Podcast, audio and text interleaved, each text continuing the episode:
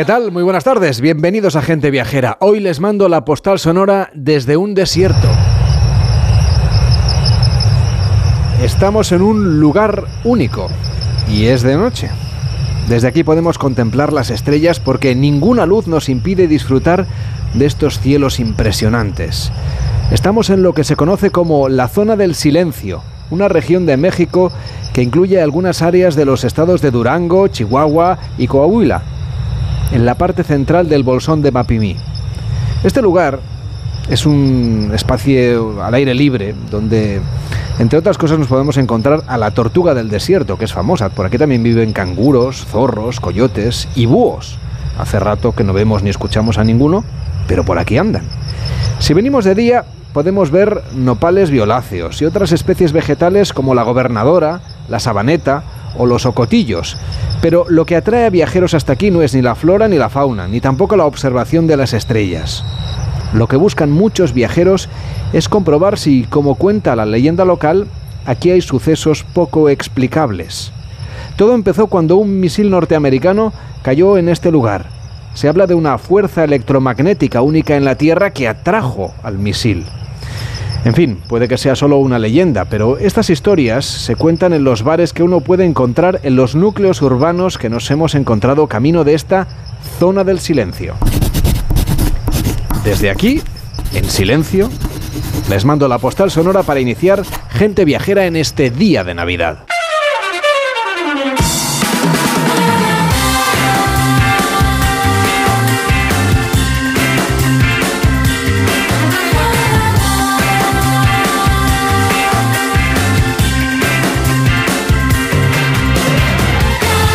Gente Viajera, sábados y domingos a las 12 del mediodía, con Carlas Lamelo. Y también hoy, aunque sea Navidad. Víctor Herranz, ¿cómo estás? Feliz Navidad, muy buenas tardes. Feliz Navidad y muy buenas tardes. Hola Lorena Pérez Mansillas, ¿qué tal se ha portado Papá Noel? Buenas tardes. Hola, buenas tardes. Feliz Navidad. Mm, ¿Queréis que llueva más? pues mira, en mi casa es que Papá Noel eh, no tiene la dirección, entonces Vaya. nunca viene. Bueno, Mm, es que eso pero es que vienen luego los Reyes Magos. ¿sabes? es que no te has portado del todo bien. Bueno, eso nunca. Haces muy bien, haces muy bien. ¿A ti, Víctor, te han traído alguna cosa Santa Claus? Algún regalito de abierto. Hay algunos buenos y otros malos, así que me he apuntado en una listita los que son los buenos y los que son los malos para el año que viene devolvérsela. Ya, ya, ya, ya. Bueno, pues hoy en Navidad también tenemos gente viajera, por supuesto, claro que sí, estaremos aquí hasta las 2, la 1 en Canarias, para contarles que hay muchos destinos a los que usted puede viajar. Por ejemplo, a la Melilla Monumental, porque en esta Navidad queremos cruzar el famoso mar de Alborán para adentrarnos en la Melilla más histórica, a pie de mar, allí en la muralla de la Cruz. Dentro del primer recinto amurallado de la Melilla la Vieja nos esperan las cuevas del conventico que narran la historia de la ciudad desde su origen, aunque su construcción se remonta al siglo XVIII. En su recorrido además la visita nos va a gustar mucho porque nos va a alegrar la vista con fascinantes panorámicas. Vamos a explorarlas de la mano de Vicente Moga, que es director gerente de la Fundación Melilla Monumental, que es la organización que ofrece las visitas guiadas a este singular enclave de Melilla. ¿Cómo está? Muy buenas tardes y feliz Navidad. Eh, muchas gracias, buenas tardes, feliz Navidad a todos. Oiga, para que todos los oyentes tengan una fotografía mental de este rincón de nuestro país, ¿de qué tipo de cuevas estamos hablando? ¿Son unas grutas naturales? ¿Son una obra de ingeniería? ¿Es parte de la arquitectura? ¿Cómo las podríamos describir? Bueno, son unas cuevas que parece ser que estaban habitadas hace muchísimo tiempo, ¿no? Lo, eh, desde la época ya incluso fenicia, púnico-mauritana, en fin, han tenido una secuencia cronológica histórica importante.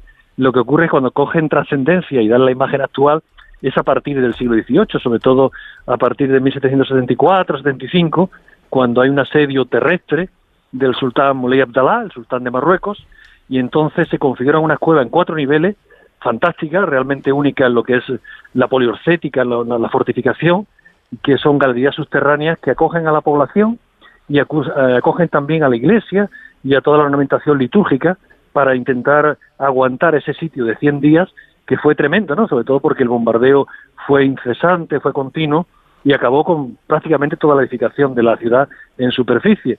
Y vivió, es- esos 100 días vivieron la- los melillenses de- del siglo XVIII, pues prácticamente encerrados en- esa galería, esos cuatro pisos de la galería subterránea de la Cueva del Conventico, y hoy son una atracción turística de primer orden que recuerdan y rememoran eh, ese episodio. Tienen un arco parabólico de piedra y ladrillo monumental, oh, es, imponente. Maravilloso. Ten en cuenta que hay una caída en vertical de unos 40 metros, son un acantilado fantástico, y a la hora de rehabilitarlo se planteó el tema, la rehabilitación corre a cargo de un arquitecto fantástico que es Javier Bellés Montoya, y él pues se dio cuenta de que había una tradición arquitectónica importante utilizando la parábola que se ha utilizado mucho en los fuertes exteriores y que también la cogió Gaudí en algunos proyectos que hizo, sobre todo por una catedral que diseñó en Tánger que nunca se llevó a cabo. Y entonces levantó un fantástico arco de 25 metros de alzada, de altura, con 20 metros de diámetro, que da, entra en una cárcava que soporta lo que es la, cueva del conventico. Y realmente la vista, sobre todo desde el mar, es fascinante porque hay una cala maravillosa, esta escala tipo Menorca y Ibiza, ¿no? De agua transparente, verdosa, esmeralda, que es Calatrapana, que, la, que da acceso a lo que es el arco y desde ahí se sube a la cueva del conventico. Unas cuevas a las que se accede a través del Museo de, Arte Sacro, pero ¿qué se ve en el recorrido de esa visita? ¿Cómo se desarrolla la visita por esas galerías? Sí, eh, o sea, el recorrido, la recepción de la gente se hace a través de la colección de arte sacro de Melilla, que tiene unas piezas litúrgicas maravillosas y una cincuentena de piezas litúrgicas que además han restaurado hace muy poquito tiempo y se le han dado valor. Y a partir de ahí, pues ya digo que hay cuatro niveles, hay el, cuarto desde abajo sería el de la Cala Trápana con el arco de Javier Bellés, que es espectacular. Y luego los tres niveles pues son niveles laberínticos, algunos más lineales que otros. Hay que tener en cuenta que las cuevas tienen una longitud de 160 metros, que es una situación nordeste. se, están bajo la muralla de las cruces y realmente pues eh, tiene una, un recorrido laberíntico porque Melilla tiene 5 kilómetros de galería subterránea. Todas las fortificaciones de Melilla son 400 fortificados que empiezan en el siglo XVI y terminan en el siglo XVIII y están recorridos interiormente por galerías subterráneas porque al final, sobre todo a partir del siglo XVIII con la evolución de la artillería, eh, bueno, la, guerra se, tanto en superficie como subterráneamente se desarrolla, entonces hay unos ramales realmente extraordinarios que se hacen visitables también, no solo la Cueva Conventico, sino también en los fuertes del Cerro del Cubo, en Victoria Grande, en Victoria Chica y el Rosario. En general son lugares en los que vamos a poder repasar esa historia de Melilla. Cuéntenos cómo fue la vida en esas cuevas durante el sitio de Melilla, por ejemplo, Vicente. Bueno, la vida era muy dura en Melilla, o sea, la, vida de Melilla es el reflejo de lo que fue la monarquía hispánica, de manera que en el siglo XVI España, que era una gran potencia mundial, pues Melilla también tuvo su recorrido enorme y tenía, es casi una ciudad-estado que controlaba las minas de alrededor, la salina de alrededor, que hacía racia para los esclavos, pero luego a partir del 17, con la crisis económica y tal, y en el 18 donde se recupera un poquito, porque es un siglo, el 18 muy interesante en Melilla, donde la ilustración llega y aparece sobre todo de la mano de los ingenieros militares. Hay ingenieros militares maravillosos que realizan unas edificaciones en tipo de fortificación, pero también arquitectura y urbanismo, que son fantásticos. Pero la vida era muy compleja. La vida era muy compleja porque faltaba el avituallamiento, que venía nuevamente de Málaga, venía de Granada, de las costas sur de, España, y pasaban muchísimas penurias, ¿no? De manera que si leemos los registros de archivos parroquiales y vemos los muertos que son continuos por pedrada o balazo que venía del campo del campo moro, como se dice en ese momento, ¿no? Porque salían simplemente a coger caracoles, a coger leña, a coger hierba, a pescar. Era una situación muy compleja en donde realmente estaban siempre muy asediados, ¿no? Y tenían unas limitaciones enormes. Entonces la vida era muy compleja, muy complicada. Vicente, yo que soy muy fan del salseo, entonces mm, tengo curiosidad de saber si han pasado por estas cuevas personajes ilustres. Bueno, eh, en las cuevas ha habido de, todo, ¿no? Aquí ten en cuenta que han tenido, ha habido ingenieros militares maravillosos como los Martín Cermeño, Juan y Pedro, padre e hijo. El hijo nació aquí en Melilla y fíjate la dimensión que pueden tener estos señores que fueron los que diseñaron la Rambla de Barcelona, que fueron los que diseñaron el barrio de Barceloneta, que edificaron la iglesia de San Miguel del Puerto, que modificaron el castillo de Montjuic, que edificaron la, Catedral Nueva de Lleida. Eh, 20.000 cosas. La fortaleza valorada más grande de Europa, que se sitúa en Figuera, es obra de un melillense de su padre. Es decir, que por aquí pasaron un ingeniero de una categoría eh, pues prácticamente mundial, sobre todo a partir del siglo XVI, ingenieros de la, de, la talla de Martino de Tandridengo, ¿no? Porque España eh, tenía Italia y los mejores italianos, la vanguardia de la tecnología de la época era portuguesa por un lado, pero por otro lado italiana y española, flamenca. Y todos ellos pasaron por aquí, por Melilla, hicieron su, digamos que digamos, su tarea de armas primera y luego se proyectaron no solamente en la península, sino en África, y en América, en todos los continentes, de manera que eran ingenieros globales y todos ellos tuvieron su, digamos, digamos, su aprendizaje inicial y su desarrollo en el tema de, fortificaciones en la, fortaleza de Melilla. Y Vicente, en el entorno de las cuevas del conventico, eh, ¿qué es lo más interesante visitar después de, después de las cuevas que estén en las inmediaciones? ¿Qué otros elementos del patrimonio podemos encontrar? Bueno, aquí tiene, la verdad que Melilla es una sorpresa. Hay un aljibe renacentista realmente impresionante con unos signos de cantería que rodean toda su fachada y su interior. Son unos depósitos de agua magníficos, una obra civil, la de mayor envergadura de la ciudad. Y luego pues tiene todo un recorrido a través de los cuatro recintos fortificados con conjunto de, por ejemplo, la Puerta de Santiago, una capilla gótica, que es una de las tres capillas góticas únicas que hay en toda África, las otras son portuguesas están en la parte de Marruecos, y luego tiene un recorrido Plaza de Armas, el Foso de Naveque, el Cerro del Cubo con la Fuerza de las Victorias, que tiene Victoria Grande, es una fortaleza impresionante que fue desgraciadamente transformada en presidio eh, en 1906 y luego en 1936 fue la primera cárcel de políticas, de mujeres políticas rojas en España y tiene una historia, es un memorial de, la época, ¿no? Y a la vez es un, también un tratado de, fortificación. De manera que Melilla tiene un recorrido fantástico a través de esos cuatro recintos fortificados que están en un, en un puño, pero que, bueno, se puede un par de días dedicarlo en profundidad a verlo y con una vista fantástica de todo lo que es la bahía de Melilla, el Cabo de Treforca, eh, incluso en algunos días digamos que están despejados, puede perfectamente Sierra Nevada y la zona de Argelia. Estoy a punto de dejar a mi familia e irme a Melilla ahora mismo. ya os digo, ya os digo. ¿eh? Hay, bonos, hay bonos turísticos, hay un pack de bonos turísticos muy bueno que prácticamente por 60 euros te permite venir a Melilla un fin de semana, 60, 80 euros, eh, incluye avión, porque tenemos vuelos directos de Madrid, Barcelona, Sevilla, Granada y Málaga. Y bueno, realmente te, te va a sorprender porque no solamente está la ciudad fortificada, hay un ensanche ecléctico, con arquitectura modernista, art déco, racionalista, historicista, neogótica, de arquitectura industrial, que verdaderamente eso es una, pasada absoluta ¿no? y muy desconocida. Pues le agradecemos muchísimo que haya estado hoy con nosotros en este día de Navidad a Vicente Moga, que es director gerente de la Fundación Melilla Monumental. Gracias por acompañarnos y por 60 euros en cualquier momento pues vamos por ahí a pasear. Claro que sí. Muchas gracias, aquí estamos dispuestos a acoger a todos. que vaya bien, felices fiestas. Gracias igualmente, gracias. Gente viajera Carlas Lamelo.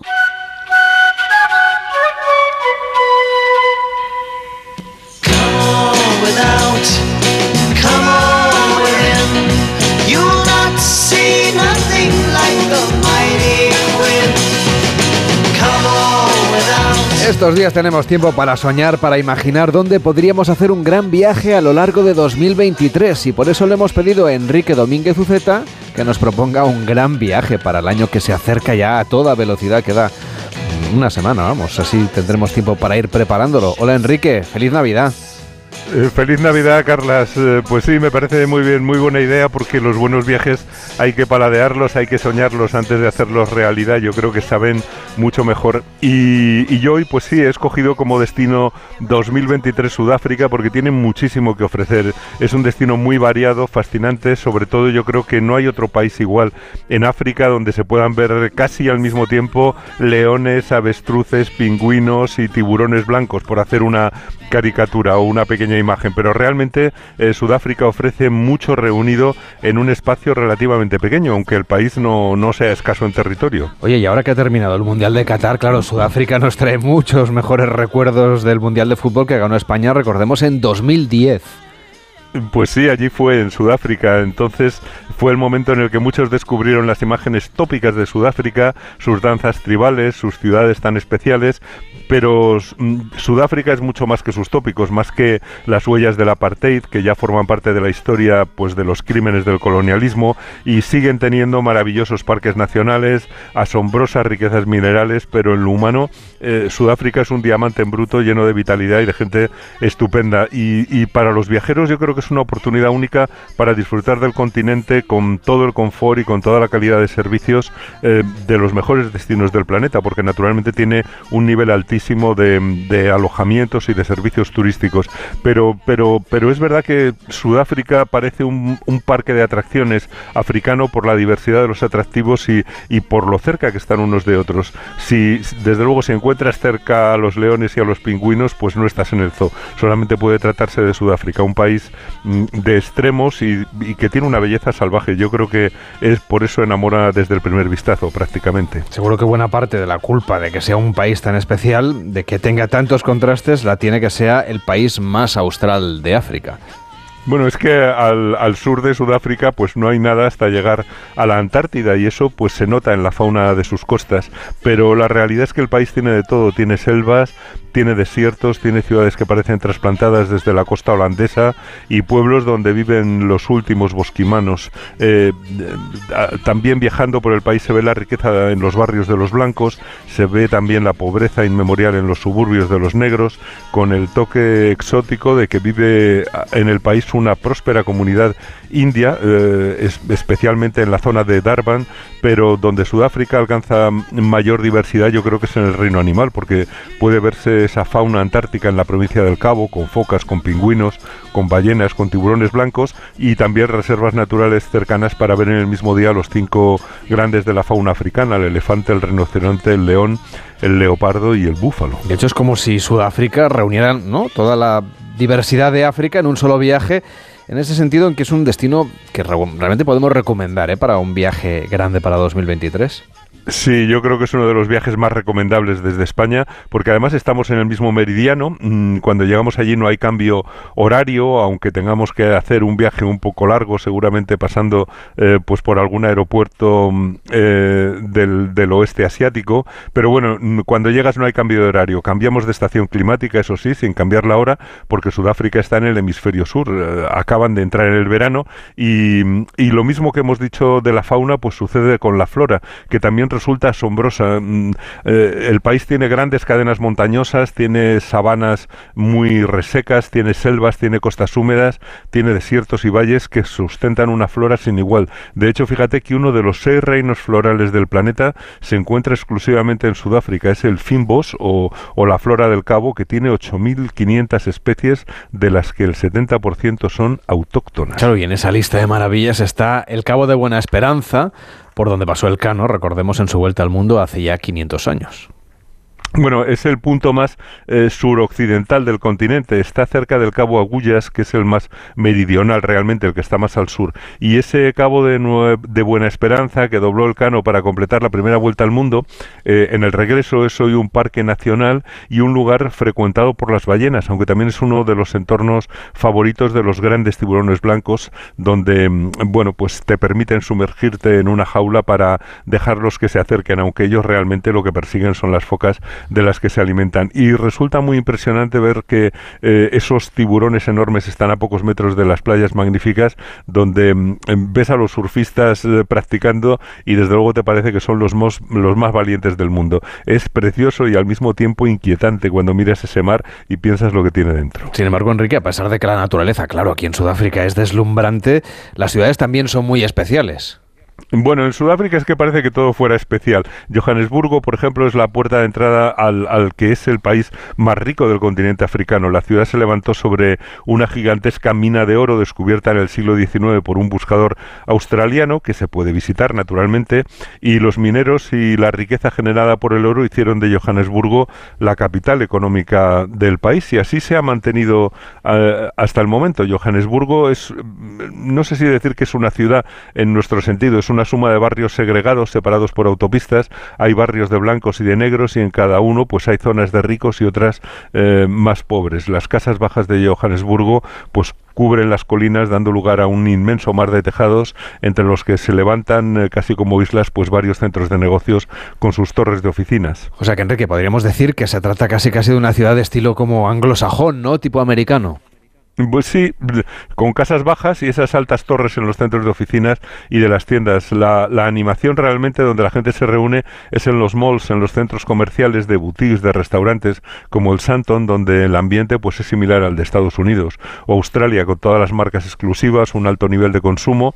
Y la otra cara de la ciudad pues se puede ver y, y yo creo que se debe ver acercándose hasta Soweto, el, el barrio negro famoso por su lucha contra el apartheid, de donde salió el movimiento que acabó con con el sistema discriminatorio de la mayoría negra. Existen visitas organizadas para conocer la realidad de un barrio con cuatro millones de personas en el que mm, la casa de Nelson Mandela pues es la principal atracción. Está situada en, en la única calle del mundo en la que han vivido dos premios Nobel de la Paz, el obispo Desmond Tutu y Nelson Mandela. Y luego, pues, aparte de Johannesburgo, está Pretoria, la capital sede del Ejecutivo, que se conoce como la ciudad de los jacarandas y, y que destaca por su arquitectura colonial muy impresionante por sus museos y también por, por su tranquilidad. Es una ciudad muy, muy agradable. Yo te he oído decir alguna vez, Enrique, que Ciudad del Cabo para ti es mm, especialmente importante, que te encanta, que es muy diferente al resto del país.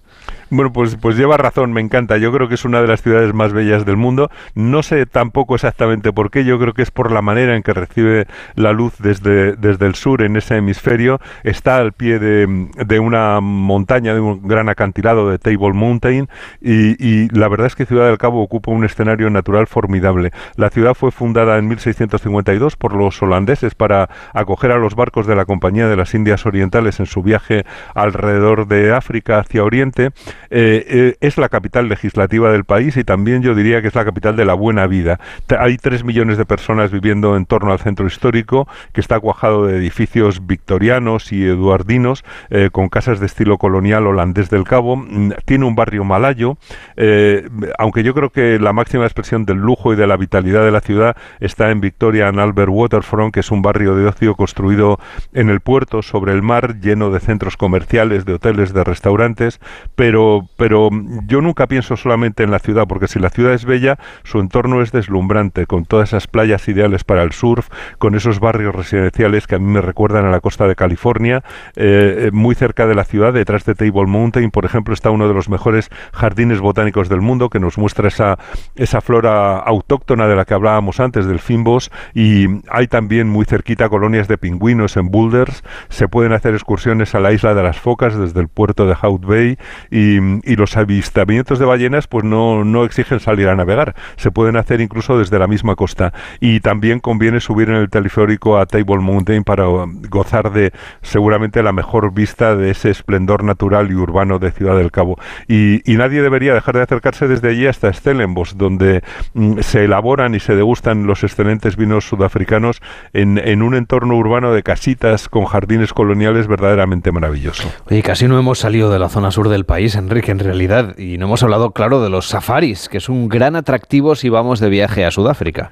Bueno, es que Sudáfrica es un santuario de vida salvaje, mm, tienen casi medio millar de parques y de reservas, hay otras tantas reservas naturales en manos privadas.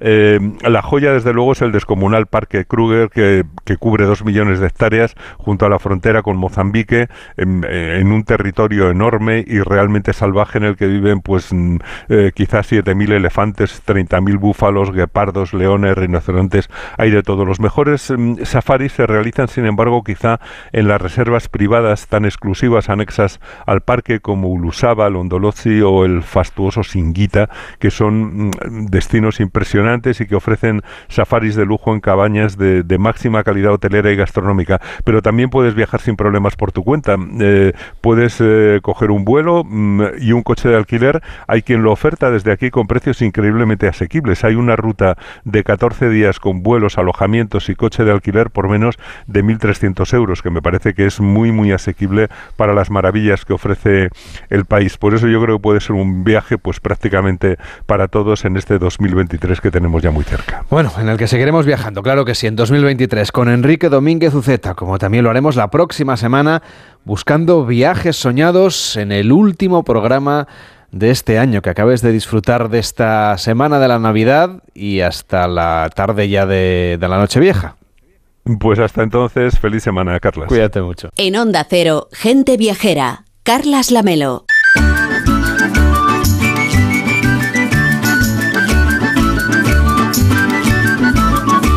En Onda Cero, gente viajera, Carlas Lamelo.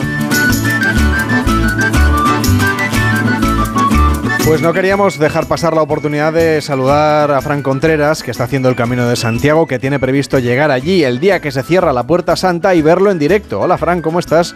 Muy buenas tardes. ¿Qué tal estáis, Carles? feliz, Navidad. Feliz, Navidad. Feliz Navidad, feliz Sol Invictus. Ah.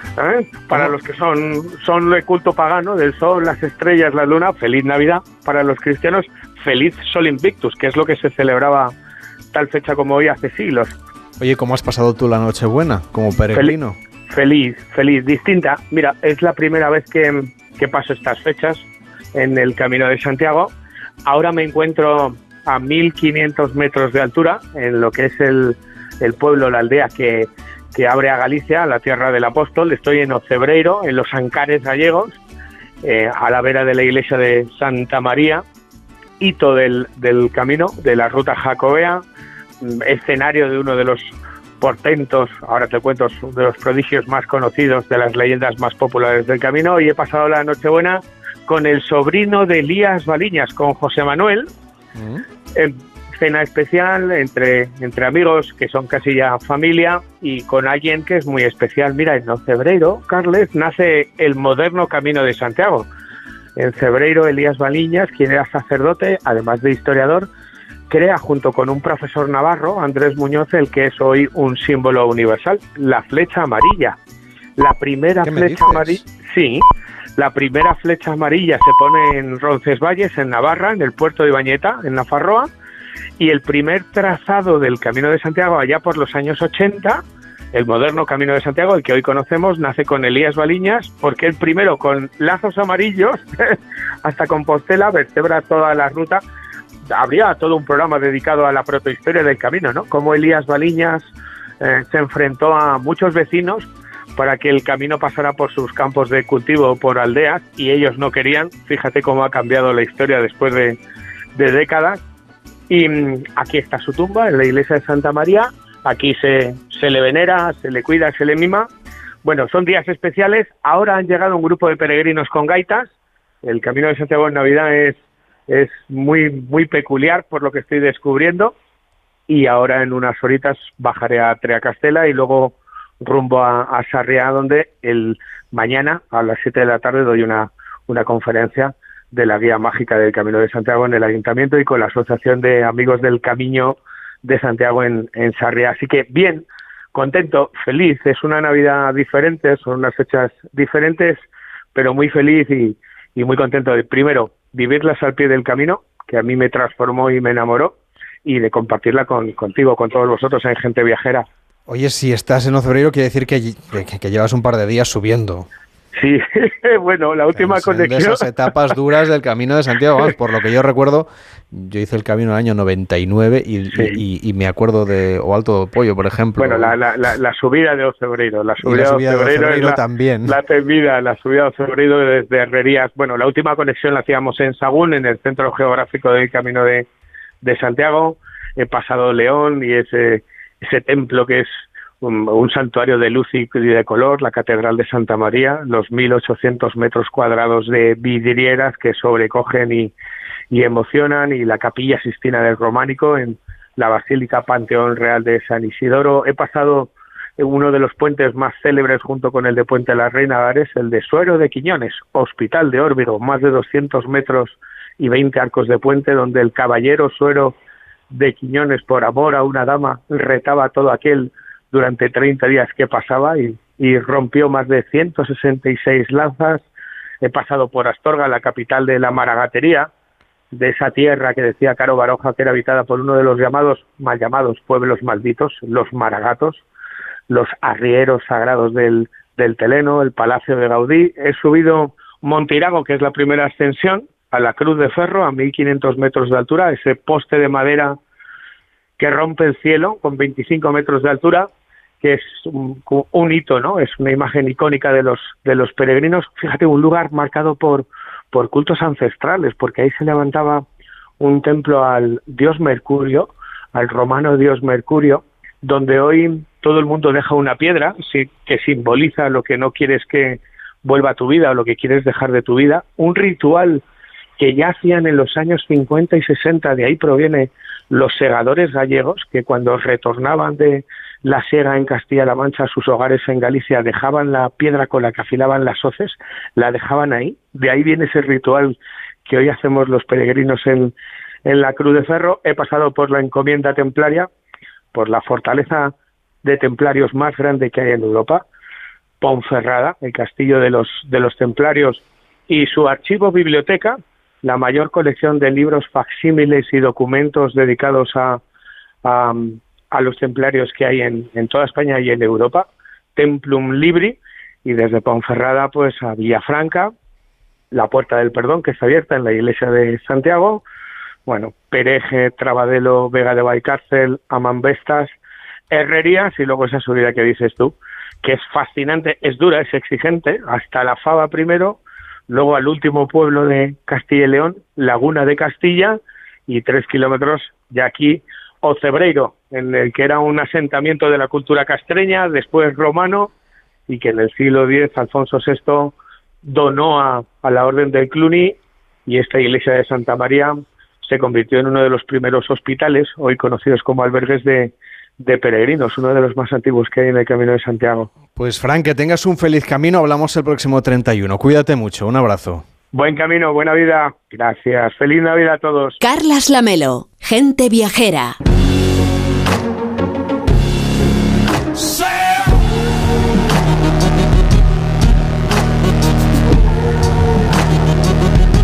Seguro que ustedes lo han notado especialmente un día como hoy. Una de las muchas cosas que trae el invierno es el frío y aunque sabemos que muchas veces puede ser un inconveniente a la hora de hacer planes de vacaciones, también nos trae muchísimas cosas divertidas, como la nieve, claro que sí.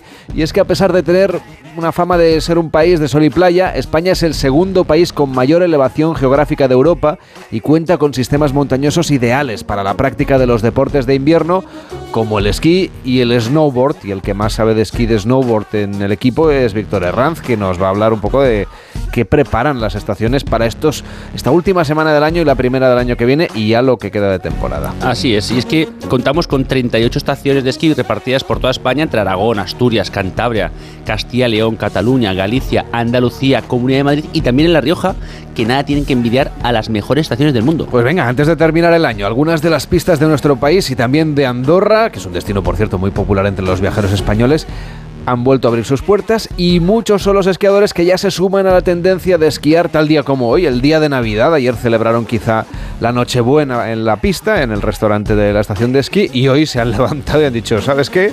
Que me voy a esquiar. Y se han calzado las botas, se están deslizando a esta hora por las laderas de las montañas y muchos quizá después de la comida de Navidad de hoy pues eh, meterán los esquís en el coche y se irán a su estación de esquí preferida. ¿Tú ya tienes listo, Víctor, tu equipo? ¿Tú vas a esquiar estas navidades? Sí, a ver, en parte, la verdad. Tengo ya afilados los cantos de la tabla y, bueno, le he dado la, la, clásica capa de cera antes de la temporada, pero bueno, necesito unas botas nuevas, así que igual a ver si Santa Claus ahí al después llega de, última hora, ¿no? Sí. Si no los Reyes Magos tendrás que esperar. Bueno, ya saben los oyentes que es conveniente afilar los cantos de la tabla de snowboard unas cuantas veces en la temporada, pero que hay que hacerlo no demasiadas veces, ya que los cantos no son eternos claro, como tantas otras cosas. Y si nos pasamos, pues tendremos que comprarnos otra tabla. Y eso, claro, Víctor, va a ser una carga adicional para Papá Noel y para los Reyes Magos. Sí, bueno, oye, pero si, mira, entre todos hacemos una colecta y lo que saquemos del aguinaldo, pues oye, igual nos da para los Reyes una tabla nueva. El aguinaldo que me contaste ayer, que rascaste algo, por cierto. Algo ha sacado. No para la tabla, pero bueno, para, para unos calcetines. Que si me pongo yo a cantar, seguro que lo que rasco son pedradas, pero no, nada para la tabla.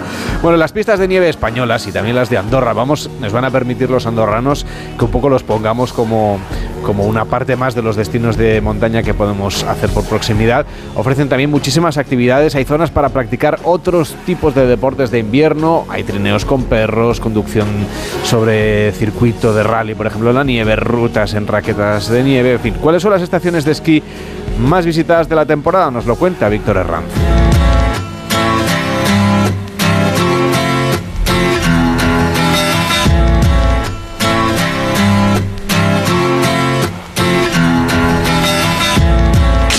A ver, Víctor, ¿cuáles son las que tienen más éxito, más público, las que llaman la atención de más viajeros? Pues mira, así para hacer un repasito, empezando por la cordillera cantábrica, que sean unas condiciones muy aceptables para la práctica del, esquí, aparte de un poco la, la, baja cota en general de las estaciones, pues tenemos, por ejemplo, Alto Campo, tenemos San Isidro y tenemos Pajares. Eso sí, a lo mejor la falta esporádica de nieve se compensa con la gastronomía cántabra, asturiana y leonesa y la belleza descomunal de los picos de Europa. En la cordillera de los Pirineos las condiciones son excelentes, aunque creo personalmente que las zonas central y oriental, que son Aragón y Cataluña, son las mejores. Aquí está la mayor parte de las infraestructuras españolas y destacaría en Huesca, mm, bueno, en Huesca me gustan todas, Astún, Candanchú, Cerler, aunque para mí Aramón Formigal pues es la joya de la corona y donde se celebrará por primera vez la Copa del Mundo FIS de esquí de velocidad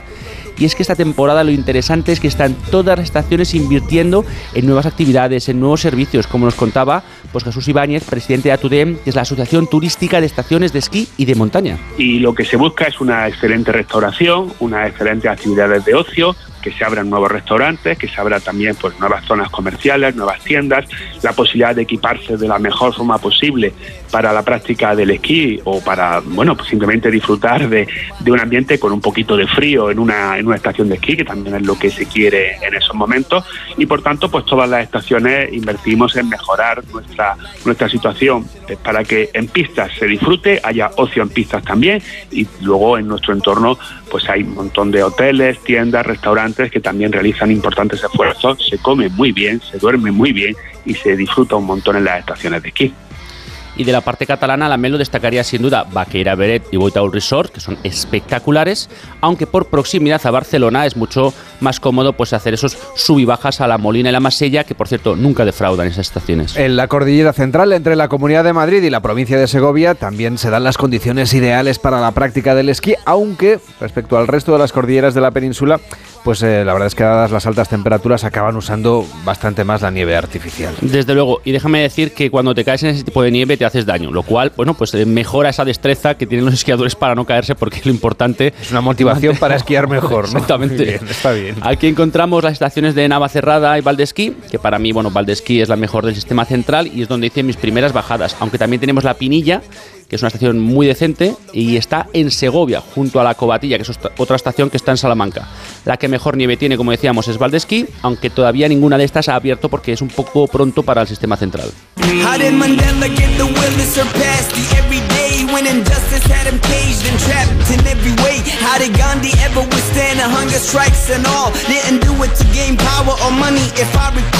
Estamos recorriendo en este día de Navidad las estaciones de esquí de nuestro país. Viajamos ahora al sur y allí encontramos la estación de esquí de Sierra Nevada, claro que sí, que forma, está formada por una enorme cantidad de pistas comunicadas entre sí manteniendo durante toda la temporada una gran cantidad de nieve. Es una de las mejores de España. Desde luego, y es que además recordemos que dentro de la estación está el Pico de la Veleta, que es el que tiene la cota más alta de todas las estaciones de la península ibérica y no solo ofrece bueno, pues excelentes servicios y alojamientos hoteleros, sino que hay una fiesta considerable por la noche, hay un après-ski de escándalos, una temperatura fantástica y en los días muy claros pues se puede ver también el mar Mediterráneo, por lo que si queremos bajar hasta la costa tropical de Motril a darnos un bañito en el mar después de esquiar, si hace buen tiempo en la costa, que normalmente sí, pues podemos hacerlo.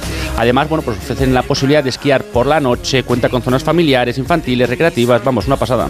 Áreas de actividades también en el Mirlo Blanco, excursión en máquina pisapistas, que si no lo han hecho ustedes es una cosa muy divertida. Trineo ruso son solo algunas de las propuestas para vivir experiencias únicas en un entorno mágico que tendrá el día antes de Reyes, el día 5, una sorpresa muy especial, el día de la cabalgata, para los más pequeños, porque nos lo va a contar nada más y nada menos que Santiago Sevilla, que es director de comunicación de Cetursa, la empresa que gestiona la estación de esquí de Sierra Nevada. En Sierra Nevada, dentro de la programación de actividades navideñas, probablemente lo más relevante, lo más significativo es la cabalgata de Reyes Magos, eh, Sus Majestades de Oriente, la tarde-noche del 5 de enero descienden esquiando desde la zona de Borreguiles, en el corazón del núcleo esquiable de Sierra Nevada, por la pista iluminada del río que conduce hasta la urbanización de Prado Llano, donde se encuentran eh, los hoteles y apartamentos de, la estación, donde le esperan decenas y cientos de niños que esos días pasan sus últimos días de vacaciones de Navidad con nosotros en Sierra Nevada. Eh, posteriormente el cortejo se desplaza a la Plaza de Andalucía de Prado Llano, donde reparte los regalos a los más pequeños de la estación.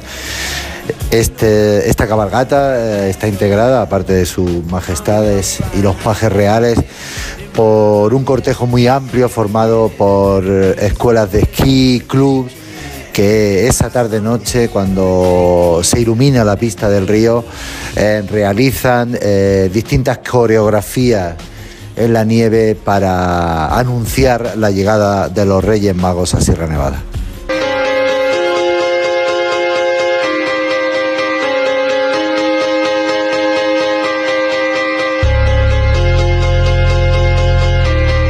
Hemos contado antes que la cercanía a nuestro país hace que pensemos en Andorra casi como si fuera un destino nacional. Y es que, claro, la belleza de sus paisajes, la calidad de sus pistas, la nieve que tienen hace de este lugar pues uno de los preferidos entre los amantes del esquí y del snowboard. Y por si fuera poco, puedes disfrutar de sus más de 300 kilómetros de pistas de las diferentes estaciones en un solo forfait unificado. Es todo un lujo, así que Víctor, llévanos a Andorra. Venga, pues mira, la verdad es que las pistas son maravillosas, como dices, la nieve es espectacular, tiene buenos precios, hay unos packs maravillosos que pagas 3-4 días, no llega ni a 300 euros con alojamiento incluido. Y encima, la Melo, yo que soy muy fan de Gran Valira y de la Prestige y de la Barset en Starter, tienen un, uh, un bar en mitad de la nieve que empieza, digamos, a partir de las 3 de la tarde a tomarte una cervecita y como te líes, acabas a las 8 de la mañana esquiando de empalmada. No es muy recomendable, pero bueno, a veces pasa. Eso sí, sin duda, esta que es la estación más grande del sur de Europa acoge eventos de primer nivel como las finales de la Copa del Mundo en dos trazados del dominio que no podemos perdernos. La mítica pista Beck, que está entre Gran Valira y Soldeo, y la emblemática Áliga, que está entre Gran Varila y el Tarter. La ceremonia de inauguración será en Soldeo y toda la recaudación será destinada al programa de formación del esquí base de la Federación Andorrana. Gramalira también destaca por sus numerosos servicios que se ofrecen, por ejemplo, a todos los esquiadores, así como las múltiples actividades para disfrutar de la nieve más allá de los esquís o de la tabla de snowboard, claro, con una amplia oferta de experiencias, como nos cuenta Juan Ramón Moreno, que es director general de Gran Valira. Para principios de año, en el, sector de paz de la casa, eh, es un snow tubing, que será el snow tubing más largo de Europa, con con bueno, pues son 350 metros de longitud y se alcanzarán velocidades de hasta 60 kilómetros por hora, que creo que es algo muy divertido y que la gente lo va a pasar muy bien. Y bueno, Lamelo, sobre todo recordemos que esquiar o hacer otro tipo de deportes de invierno son deportes seguros, pero exigen prudencia y como cualquier otra actividad de montaña, pues esconde ciertos riesgos. Así que por favor, no se la jueguen. Cógense un seguro, viajen a la nieve con tranquilidad, especialmente si lo hacen en familia, y no olviden sobre todo pues tener un seguro aparte del Forfight para que nos cubra otros posibles percances fuera de pista. Dejamos la nieve porque nos vamos a la ciudad de Belén, en Cisjordania. Carlas Lamelo, gente viajera. Llega la Revolu Plus, la ocasión Plus. 7000 coches con descuento de hasta el 30%. Ahora es el momento. No dejes escapar esta oportunidad irrepetible. Hasta un 30% de descuento y solo hasta fin de mes. Ocasión Plus, 15 centros en Madrid, dos nuevas tiendas en Torrejón y una en Arganda. Localiza tu centro más cercano en ocasiónplus.com. Abierto sábados y domingos. Manolo, ponme un vino. ¿Qué te pongo? ¿Un res... No, no, no sigas. Quiero un vino de Madrid, que estamos en Madrid y son excepcionales. Pues tienes razón. Marchando, un vino de Madrid. Denominación de origen Vinos de Madrid. www.vinosdemadrid.es. Son nuestros y son únicos. ¿Los delfines se automedican? En la tertulia Zona Cero de la Rosa de los Vientos se trató este tema. Según recientes investigaciones, diferentes especies de animales tienen la capacidad de automedicarse. Químicos y biólogos descubrieron que los delfines de nariz de botella se frotaban con fines medicinales contra unas especies concretas de coral que tenían propiedades antibacterianas. Si no escuchaste el programa o quieres volver a escuchar cualquier programa o sección a la carta, entra en la web y en la app de Onda Cero. No te pierdas nada. Onda Cero, tu radio. Cada uno tenemos una Navidad. En Onda Cero la compartimos contigo. El deseo de Navidad de Juan Diego Guerrero. Esta Navidad te deseo que tengas salud para que puedas disfrutar de ese derecho de valor superior que asegura la libre determinación de las personas, ese derecho que llamamos libertad. Que seas libre y que la radio te acompañe. Vive estos días con nosotros. Tu Navidad es la nuestra. Onda Cero. Tu radio. Como el perro y el gato. ¿Necesitan las eh, mascotas, los perros, los gatos, higiene dental? ¿Creéis que es importante y que conviene hacerle una ecografía y descartar que sea cualquier otra patología? ¿Le puedo dar medicinas de persona a mi perra? Todas las respuestas los fines de semana con Carlos Rodríguez. Como el perro y el gato. Sábados a las 3, domingos a las 2 y media de la tarde y siempre que quieras en la app y en la web de Onda Cero. Patrocinado por Menforsan, los especialistas en cuidados, higiene y cosmética natural para las mascotas. Te mereces esta radio. Onda Cero, tu radio. Más información, más participación, más contenido. Hay más de una razón para que prefieras ondacero.es. En onda ondacero.es tienes la radio en directo, la actualidad y las noticias al momento. Y por supuesto, lo mejor y más destacado de cada programa, para que puedas escucharlo donde y cuando quieras. Onda Ondacero.es. Más y mejor.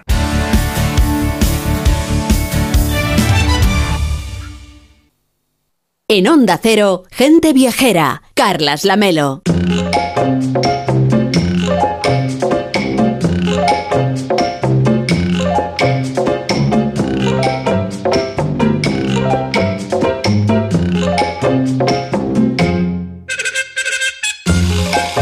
Claro, viajamos ahora al lugar, a la ciudad, a la protagonista sin duda de este día de Navidad. Ayer ya hicimos una pequeña visita, pero hoy recorremos Belén con la colaboración como guía de Mariano López. Hola Mariano, buenas tardes. Buenas tardes, Carles, y feliz Navidad. Feliz Navidad. Anoche millones de personas en todo el mundo siguieron la retransmisión de la Misa del Gallo desde la ciudad de Belén, el lugar donde nació Jesús según la Biblia, una ciudad que muchos siglos de historia después pues eh, sigue siendo un lugar de atracción, claro que sí. Está situada además a muy pocos kilómetros de la ciudad de Jerusalén. Pues sí, menos de 10 kilómetros al sur de Jerusalén. Hay autobuses que parten de, Jerusalén, desde la puerta de Damasco, eh, una de las ocho puertas de la ciudad vieja, y llegan a Belén en menos de media hora, la estación de autobuses de Belén. Es un viaje muy corto, pero que requiere pasaporte. Hay un control de pasaportes junto al muro que separa el territorio palestino, donde se encuentra Belén, de Jerusalén.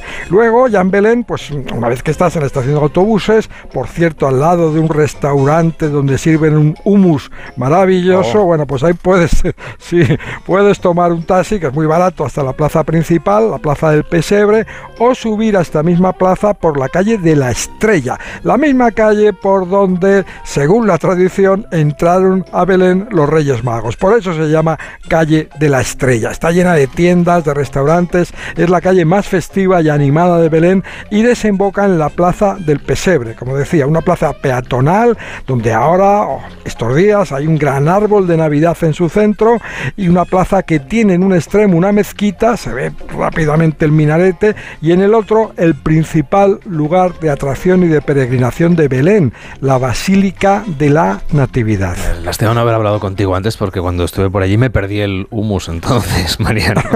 bueno, aunque, aunque comí un humus buenísimo en, otras, en otros lugares. Pero bueno, estamos hablando de Belén eh, y de este templo construido y reconstruido por romanos y bizantinos, por los cruzados. Un lugar extraordinario, Mariano, uno de los más santos para la cristiandad. Pues sí, es la iglesia más antigua de Tierra Santa, construida en el siglo IV por iniciativa de la madre del emperador Constantino, Santa Elena, sobre la base de las ruinas de una iglesia anterior, la iglesia primitiva. Durante las cruzadas fue cuando adquirió pues, la mayor parte de su aspecto actual. Su puerta de acceso es muy pequeña, tiene poco más de un metro de altura. Se definió así sobre la puerta primera para evitar que se pudiera entrar a caballo. Se llama la puerta de la humildad. Es un pequeño pórtico con paredes, con techo, con suelo de piedra, de una piedra desgastada por las pisadas de millones y millones de peregrinos durante siglos. Y desde luego es el templo bajo el que se encuentra la Gruta de la Natividad. Es el lugar que, según la tradición, acogió el nacimiento de Jesús. Pues sí, la Basílica de la Natividad es un templo ortodoxo, de la Iglesia ortodoxa. A la derecha del altar hay unas escaleras por las que se baja a la Gruta de la Natividad, una cripta pequeña, de techo bajo, que huele siempre a incienso y donde suenan de continuo oraciones en muchas, muy diversas lenguas. Acoge dos lugares muy especiales. Uno, el espacio donde según la tradición estaba el pesebre y otro al lado que señala exactamente el lugar donde también según la tradición nació Jesús. Un lugar marcado con una estrella de plata de 14 puntas, el número 14 que simboliza el linaje de Jesús partiendo de Abraham.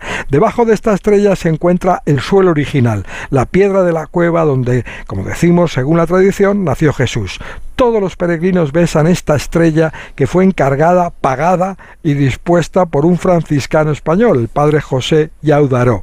La estrella lleva una inscripción circular alrededor de la estrella en latín que dice traducido Aquí nació Jesucristo de la Virgen María. Al lado de esta basílica, además Mariano, que es ortodoxa, se encuentra el templo católico más importante de Belén. Es la iglesia de Santa Catalina. Pues sí, comparte un muro, un muro, de la Basílica de la Natividad, es también muro de esta iglesia, el templo católico, donde el patriarca latino de Jerusalén celebra la misa del gallo, que se retransmite, que se transmitió anoche a todo el orbe católico. Es en un edificio del siglo XIV y tiene una vidriera espectacular sobre su altar principal. Merece la pena visitar también las criptas que guarda debajo de su nave lateral derecha. Una está dedicada a los santos inocentes, otra a San José y a la visión del ángel que les ordenó escapar a Egipto. Y otra muy destacada es la de la cueva de San Jerónimo, traductor al latín de la Biblia en griego y en hebreo, patrón de los traductores, que vivió en esta cueva sus últimos años. Oye, ¿qué otros lugares recomendarías? Otras visitas complementarias si vamos a la ciudad de Belén. Pues eh, hay muchas visitas. Belén tiene más de 3.000 años de historia. Ya figuraban citas de esta ciudad en las cartas de los faraones egipcios. Es una ciudad santa para cristianos, musulmanes y judíos. La ciudad donde nació el rey David, según el Antiguo Testamento, donde los profetas anunciaron que nacería el Mesías, donde murió y fue enterrada Raquel, esposa de Jacob. Eh, yo no me iría de Belén sin visitar, por ejemplo, el campo de los pastores, el lugar donde la tradición indica que los ángeles se aparecieron a los pastores para anunciar el nacimiento. Merece la pena también visitar el Herodión, la tumba de Herodes el Grande, rodeada por una fortaleza en lo alto de una montaña, una excavación relativamente reciente, y también el monasterio de Mar Saba, unos kilómetros de Belén, levantada en la época de Constantino sobre un acantilado que parece salido de una película de Indiana Jones. En fin, son muchos atractivos que explican pues, la cifra del turismo de Belén, que estas navidades la ciudad espera sumar unos 120.000 turistas, que son una cifra importante para una ciudad relativamente pequeña.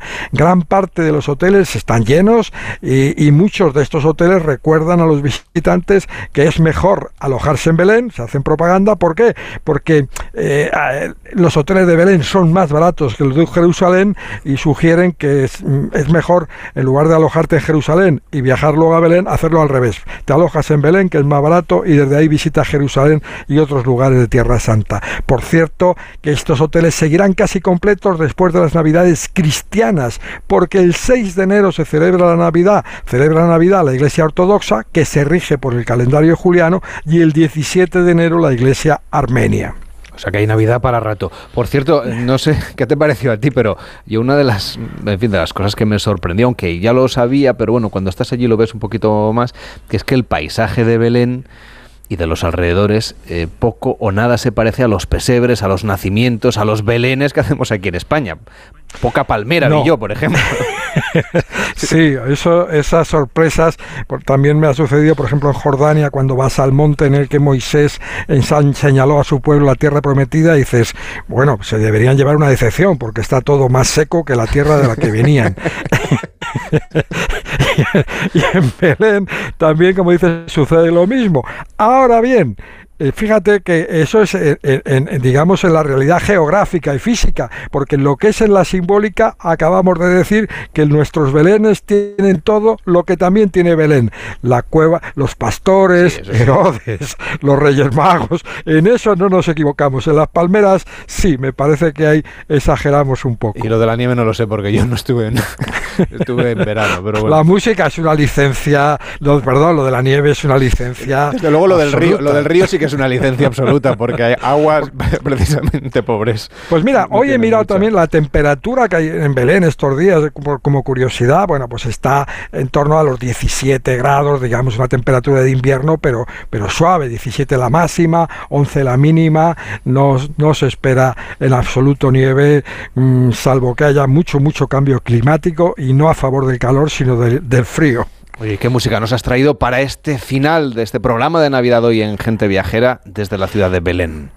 Pues mira, la canción de Navidad que más me gusta, Adeste Fidelis, una joya, una canción que durante muchos años fue conocida como el himno portugués, porque su composición se atribuye al rey Juan IV de Portugal, a quien llamaron el rey músico. Adeste Fidelis, venid fieles a Belén, dice su letra en latín. Es un tema maravilloso que suena con mucho ritmo en esta versión, vamos a decir, inusual, porque precisamente lo que añade es un ritmo cubano, una versión de la gran cantante cubana Liuba María Evia, embajadora de UNICEF, embajadora de la buena voluntad para todos los niños. Una canción especial, Adeste Fidelis, en la voz de Liuba María Evia.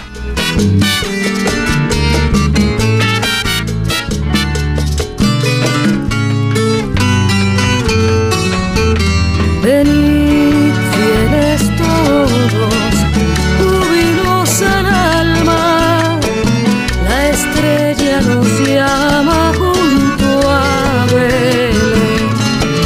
No fue ayer a la misa del gallo, aquí tiene esta versión que le trae Mariano López. Cuídate mucho, Mariano, y hasta la semana que viene, hasta el año que viene.